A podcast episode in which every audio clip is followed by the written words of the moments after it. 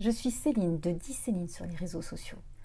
Aujourd'hui dans Bonjour PPC, je te propose de découvrir ou de redécouvrir le podcast sur l'animation des communautés. Selon toi, est-ce que l'animation de communauté ou le community management sur les réseaux sociaux sont identiques? Hmm, Pas tant que ça. Les communautés n'ont pas attendu les réseaux sociaux pour exister. Elles existeront encore longtemps sans les réseaux sociaux. Les réseaux sociaux finalement ne sont qu'amplificateurs. Entraide, partage, comportement, engagement, les communautés sont liées par des intérêts communs. Dans une communauté, la hiérarchie est différente. Pas de relation d'ascendant-descendant, on cultive l'ensemble. Et c'est bien ensemble que se construisent les podcasts du digital pour tous et que je t'invite à réécouter. Si tu souhaites aller plus loin, rejoins-nous sur le site Le Digital pour tous. Très bonne écoute. Épisode numéro 273 de Bonjour PPC avec euh, un peu de musique, quelques jingles le matin pour démarrer cet épisode. Très simplement, ça sera un épisode sur le management des communautés, social, offline, événementiel, les nouvelles tendances. On va en parler. Merci à Shadir pour nous avoir proposé cet épisode. Management de communauté, community management en anglais, c'est la même chose? Pas si sûr. Si on traduit en français, vous sentez la différence? Si on vous dit community management, vous pensez immédiatement aux réseaux sociaux, à la gestion, à la modération de ce que disent les gens sur vos, sur vos marques, sur vous. Voilà, vous pensez au travail de ceux qui bossent sur la e-réputation de l'entreprise ou d'une marque, les fameux community managers. Mais si on vous dit management de communauté, vous sentez tout d'un coup comme le sujet devient plus large, plus riche, plus riche que les réseaux sociaux. Allez hop, on parle de management de communauté dans cet épisode numéro 273. Shadia nous dit Je perçois dans ce sujet deux aspects. Le volet type de communauté, réel ou virtuel, qui définit le mode de management et d'animation avec les biais, leviers, marketing, puis les outils collaboratifs utilisés pour animer ces communautés au sens d'influence du digital. Petite définition, allez on est allé faire un tour sur une petite définition sur Wikipédia. Management de communauté, euh, ben, qu'est-ce que c'est C'est l'organisation d'un groupe social dont les membres vivent ensemble ou ont des biens, des intérêts communs. Le management de communauté, il se caractérise par le fait que les participants du groupe social ont un intérêt convergent. Cet intérêt converge, convergent est une hypothèse qui structure toute la démarche de gestion. Concrètement, la difficulté est de mettre tous les participants à travailler au service de l'organisation uniquement pour la raison d'un intérêt commun, tout en conservant une liberté de pensée dans le cadre d'une approche collective. Une communauté, c'est un regroupement de personnes autour d'un intérêt commun, mais les intérêts peuvent être divers et variés, c'est Céline qui nous le dit. Euh, dans un article qui date de 2009, Céline nous précise qu'il y a cinq grands types de communautés. Par exemple, communauté d'intérêt, ce sont les passionnés par le digital. Communauté d'action, ce sont les personnes qui, par leurs actions et avec leurs actions, essaient de changer les choses. Communauté de lieu, situation géographique. Communauté de pratique, ils ont le même job ou font le même sport. Communauté de circonstances, les gilets jaunes, la cathédrale, le marathon de Venise, la dédicace à Fabienne. Oui, deux liens. Elle nous donne deux liens euh, pour aller un peu plus loin. Les liens, vous les avez bien entendus dans les notes de bas d'épisode. Il faut aller voir feverbee.com et puis niviti.com. Merci Céline pour ces deux liens. Les communautés, elles vont au-delà des réseaux sociaux. Nous continue Céline d'ailleurs. Les communautés n'ont pas attendu les réseaux sociaux pour exister. Elles sont amplifiées par les réseaux sociaux et permettent une simplification de leur communication mais elles existaient avant et peuvent exister sans les réseaux sociaux. Le digital n'a fait qu'amplifier effectivement les choses. Merci. Julie, Julie nous dit c'est pas facile comme sujet. Je dirais qu'il ne faut pas miser sur une pensée unique, qu'il faut au contraire mettre en valeur les différences au sein de la communauté. Virginie, Virginie nous signale management de communauté, c'est donner de la place aux autres, c'est tendre un miroir, un micro et c'est construire un espace de confiance et de bienveillance pour progresser ensemble. C'est aussi activer les potentiels pour faire grandir. Et Virginie conclut en disant il ne faut pas oublier les éléments de mesure pour jauger de l'efficacité de la communauté. C'est vrai, Management des communautés ou comment le fonctionnel prend le pas sur le hiérarchique. Et oui, alors ça c'est ça c'est assez formidable. C'est une citation de Globo. Merci beaucoup euh, de matin. Pas besoin de hiérarchie dans la gestion des communautés. Ah oui, ben ça change tout parce qu'effectivement, peut-être que la logique dans une logique de communauté, en fait, c'est très web, c'est très digital, c'est-à-dire qu'il n'y a pas des gens au-dessus ou des gens en dessous, il n'y a pas de hiérarchique ou de personnes qui seraient N plus quelque chose et d'autres qui seraient N moins quelque chose. Non, non, on est tous au même niveau, chacun a un rôle, et ben c'est comme des maillons dans l'Internet, voilà, ce sont des nodes, des points, et peut-être que c'est ça, et c'est comment on amène l'énergie pour le sens, le sens commun qui est partagé avec chacun des membres de la communauté. Merci pour ces informations. Les communautés, elles se constituent par des liens réels, nous signale Shadia. Et, c'est Sanjay qui nous dit que l'idée d'une communauté, c'est de créer des liens et de voir disparaître les distances géographiques.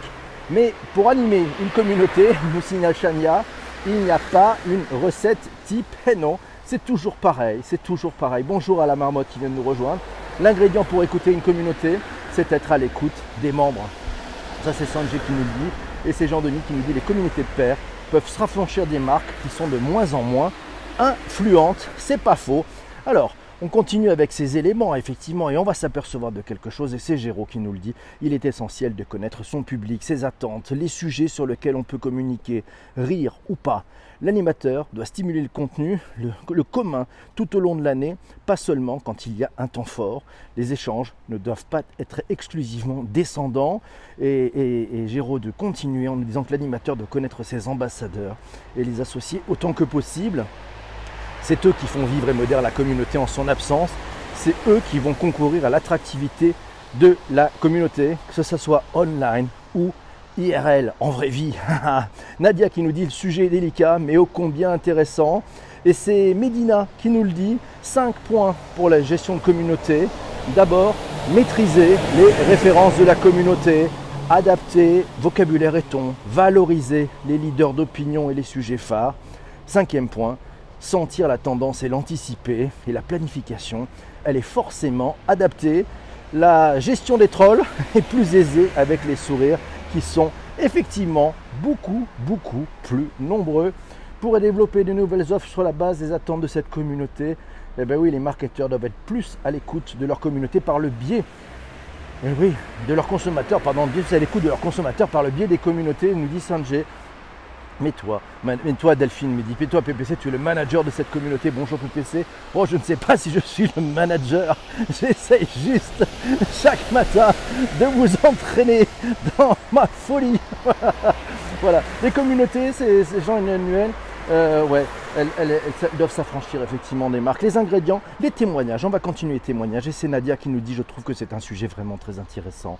Par le prisme des relations presse, on pense souvent aux blogueurs, aux blogueuses, mais on ne positionne jamais du point de vue des ambassadeurs d'entreprise ou du côté des nano-influenceurs. Alors, c'est Massio qui nous a trouvé un truc formidable, s'appuyer sur une communauté de marques. Il nous a trouvé quatre types de communautés, une chouette infographique pour retrouver, retrouver sur le tweet de l'avant-émission. Alors, on a les communautés d'experts qui se réunissent pour répondre à des questions précises et techniques. On a les communautés de pairs qui partagent des, conditions de vie similaires, voilà, métier, état de santé.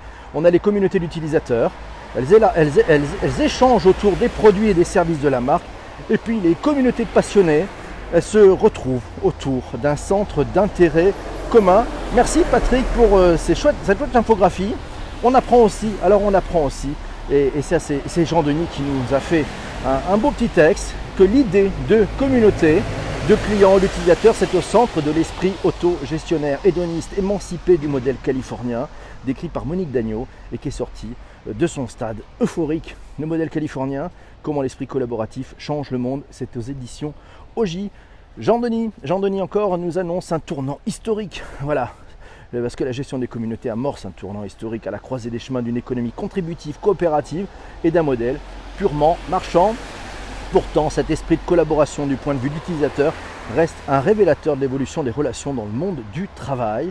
Euh, en effet, l'économie du co, comme on l'appelle, CO, ouais, le collaboratif, comme collaboratif, comme coworking, comme covoiturage, comme colocation, comme co-stockage, comme co-lunching, etc., etc., se propage dans notre société. Les communautés autogérés ou administrés par les marques en sont la traduction dans le réel. C'est pas faux. One goal, one team, one community, one PPC. Merci. Cross Vision. On dirait que vous êtes en bord de mer, on entend les vagues. Ah non, on est en pleine rue avec beaucoup de voitures. C'est le direct aussi pour ceux qui l'écoutent en replay. J'espère que ça ne sera pas trop mauvais. On verra bien. Mes amis, on continue un petit peu avec des témoignages. Oui, bah, c'est toujours Massio qui nous a trouvé aussi une infographie. À quoi sert une communauté dans un contexte digital hein? Je vous pose la question. À quoi ça peut servir? Eh bien, on a trouvé plein de trucs. Ça permet d'enrichir son univers de marque. Ça permet de s'appuyer sur des ambassadeurs pour promouvoir et euh, défendre sa marque. Ça permet aussi d'avoir un SAV plus efficace. Merci Fabienne pour ce retweet. Ça permet de prendre conscience euh, bah, d'irritants et de pouvoir les résoudre plus rapidement. Ça permet aussi de tester de nouvelles idées, ça permet de se nourrir de nouvelles idées. Bref, il y a beaucoup d'avantages à regarder les choses avec une communauté. Mais je pense que ce qui change, hein, c'est ce qu'on disait tout à l'heure, c'est finalement aussi la posture, c'est-à-dire que ne pas se mettre en posture haute, mais se mettre en posture de ensemble, de avec. Voilà, c'est pas l'un contre l'autre, c'est pas l'un au-dessus de l'autre, c'est le avec. Et donc la marque est un élément de la communauté aussi, peut-être. C'est Corinne qui nous dit qu'est-ce qui fait la puissance d'une communauté. En biologie, une communauté, ça représente un système au sein duquel des organismes vivants partagent un environnement commun et interagissent. Euh, et ben c'est Massio aussi qui nous a sorti pas mal de trucs, et notamment un article Comment trouver la communauté euh, et à qui s'adresser sur les réseaux sociaux. On trouve ça dans un, super article qui de siècle digital. Avant de se lancer, une marque doit absolument réaliser une première étape qui consiste à définir sa communauté, elle doit être en mesure d'identifier un groupe social composé de personnes qui interagissent entre elles, partagent et utilisent des informations en relation avec leur centre d'intérêt. Une communauté se rassemble autour de codes précis, son langage, son comportement ou encore son engagement vis-à-vis d'une cause. Comment trouver la communauté à qui s'adresser sur les réseaux sociaux À lire sur siècledigital.fr. Vous avez les liens dans les notes de bas d'épisode comme chaque jour. Euh, quand vous allez dans les podcasts, dans, les replays. Voilà. Tiens, alors Massio nous a trouvé trois articles, trois articles formidables de chez Potion Sociale. Voilà, comment connaissez-vous les 6 T?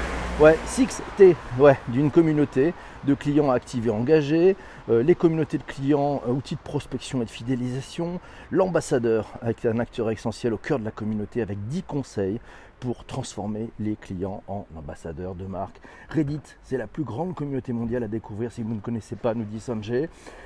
Et, c'est notre ami euh, Soyez qui nous le dit. La communauté est une ouverture pour mieux se connaître entre nous, le partage, au partage et à la co-construction. Eh oui, c'est comme ça que ça marche aussi. si, la marque est un symbole de la communauté, alors c'est une tribu. pas mal, ça l'aura bien vu.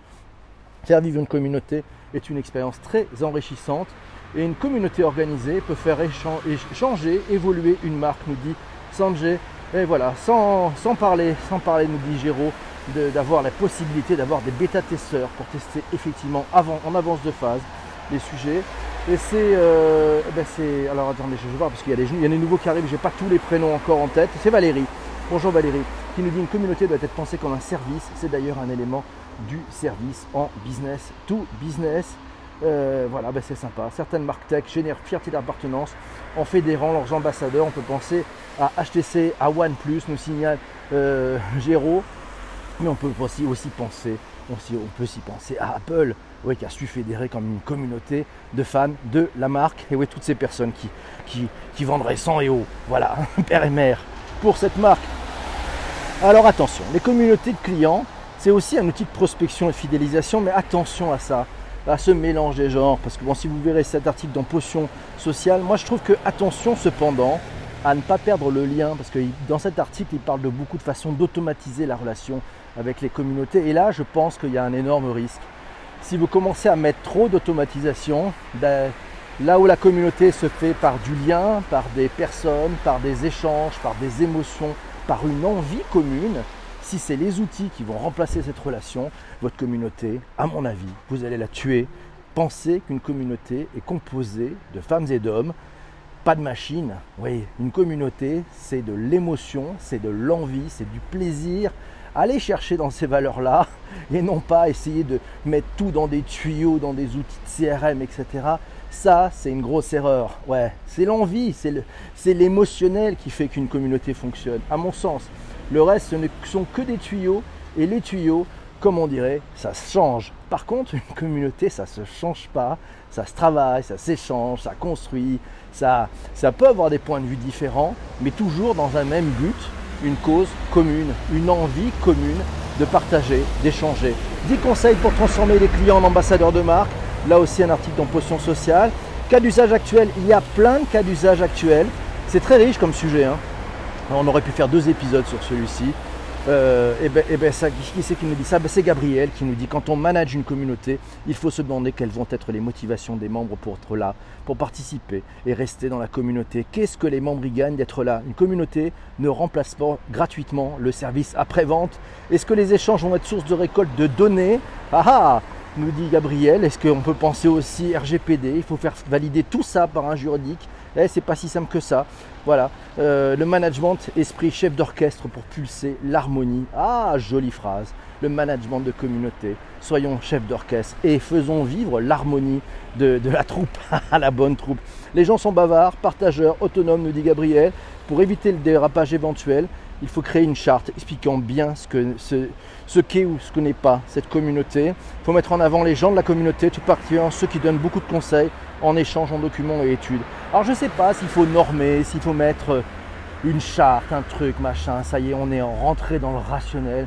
Je pense que c'est aussi à la communauté de, de se jauger, c'est un organisme vivant et qui peut-être ben, va se mettre lui aussi les règles. On en parlait hier. Euh, vous avez vu dans Bonjour PPC, dans ceux qui sont dans le direct, la communauté est très très clean. Il n'y a pas de troll, il n'y a pas de troll, sinon en fait la, la communauté les dégage. Et donc c'est ça qui est très sympathique, on est dans la construction. Petit CD avec les oiseaux, euh, partition numéro 17 chez Nature et Découverte. Non, je rigole. Le, le, le community manager, nous dit Gabriel, doit aussi pousser également de l'info pertinente dans les moments de creux pour pérenniser la communauté. C'est Massio qui nous dit les plateformes communautaires un levier d'innovation. Il a trouvé effectivement My Starbucks IDs. Je crois que c'est une des premières. C'est une des premières. C'était Starbucks avait commencé à lancer une communauté pour réinventer Starbucks. Voilà la bonne idée. Et oui, puis il y a d'autres exemples. Hein. Il y a la communauté chez Free, il y a la communauté Leroy Merlin. On peut aussi trouver ces choses-là. Et puis c'est ben, Anne-Lise qui le dit, doit-on contrôler les questions euh, avant publication, comme peut le faire une communauté Darty SAV. Voilà, est-ce que Darty ne publie pas que les réponses? Voilà, ça c'est modération a priori, modération a posteriori, peut-être. Euh, attention à vous, la communauté PC, vous avez observé. voilà, c'est ça. Attention à vous, mes amis. Alors, les échanges, eh bien, les échanges, ils vont continuer pendant le live. Ils vont continuer pendant le live, pendant que la pluie arrive. Vous qui écoutez ce podcast en replay, si vous n'êtes pas encore abonné, profitez-en, c'est maintenant ou jamais. Voilà.